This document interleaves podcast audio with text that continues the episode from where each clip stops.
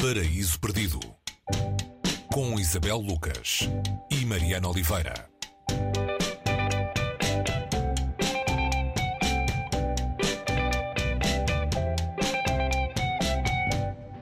Hoje no Paraíso Perdido temos uh, um livro, não, não sei se podemos chamar-lhe um clássico, será que sim? Não sei. É com certeza, ou com muita probabilidade, uma obra que já vos terá passado pela frente, se não o livro, um filme, alguma outra derivação ou referência a ele.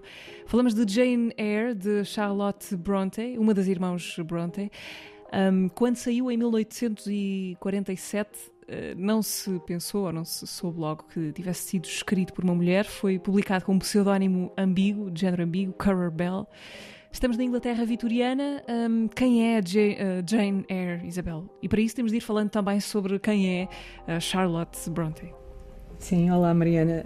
Eh, estava a ver a maneira como nós vamos dizendo os nomes, não é? Como, como eu, quando li este livro, um, há, muitos, há muitos anos, tá, um, ele me foi apresentado como um classicão. Um, e um classicão é uma coisa que normalmente me tinha medo quando, nessa altura. É classicão é uma coisa que morde quase, não é? sim, sim. Este foi um afago, confesso. Um, afago cheio de muitas perplexidades, como, como acontece normalmente quando se lêem livros com esta qualidade, e, ele continua a ser apontado uh, por muitos como, como um livro não só formativo em termos de literatura, mas também ele é propriamente um livro de formação. Ele tinha como subtítulo um, autobiografia quando foi publicado por uma das irmãs Bronte, uma das três irmãs que nos deixaram livros continuamos a ler. E este uh, segue uh, a vida de uma rapariga desde os 10 anos uh, até ao final. É uma rapariga um pouco selvagem, só para começar. a aguçar quem tem medo de classicões, a aguçar apetite.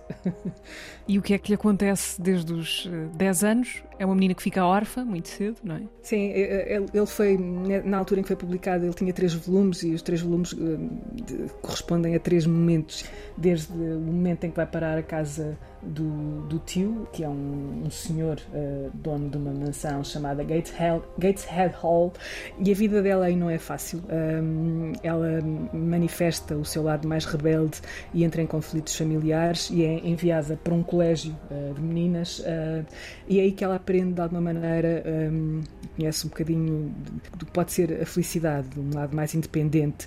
É um lugar onde ela, onde ela se forma, onde fica depois dois anos como, como professora e, e a seguir uh, entra numa casa onde vai ser preceptora de uma família uh, rica, uh, que não é apresentada tanto dessa maneira uh, rica, que vive noutra mansão, Thornfield Hall, e um, aí começam problemas um, de foro sentimental, sexual, um, moral.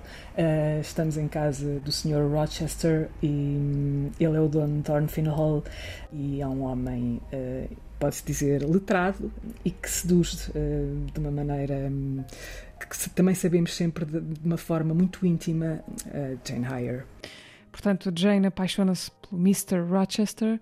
é um amor impossível, de certa maneira? É um amor que levanta muitas, muitas dificuldades a nível, a nível uh, moral e entramos no, em todos os conflitos uh, que existem, conflitos morais, obviamente, que existem na, na, na sua cabeça, ao mesmo tempo que, que existem os outros apelos uh, e, e, e, entra a condição feminina, não é? E o papel da mulher naquele, naquele tempo, um papel que é remetido ao, ao lado mais doméstico, mais da casa, a um lado submisso e Jane é o contrário de tudo isso que aí está. Portanto, vamos estamos num romance que tem algumas coisas uh, do romance vitoriano, tem, também aqui um lado barroco, aquele lado do mistério também muito presente, ou seja, há sempre aqui um qualquer coisa que fica por descobrir uh, e, e ao mesmo tempo nos sentimos muito próximos uh, de uma cabeça que, hum, vista a este tempo, está quase dois séculos de distância, mas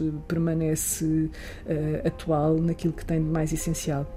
Charlotte Bronte morreu muito cedo, aos 38 anos, mas coube muita coisa nesta vida. Sim, um, normalmente pergunta-se sempre qual das três irmãs uh, foi a que, que, escreveu a melhor obra.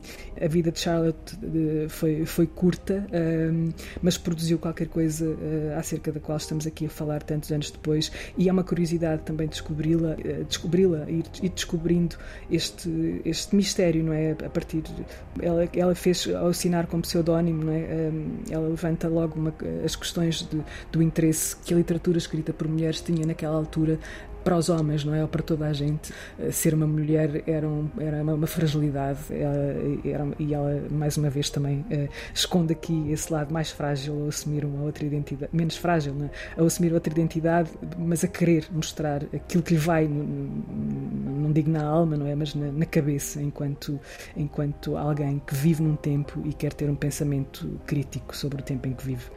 Há uma edição portuguesa mais recente na presença, com tradução de Alice Rocha, Jane Eyre, de Charlotte Bronte. É a nossa sugestão para isso perdido para hoje. Isabel, até para a semana. Até para a semana, Mariana.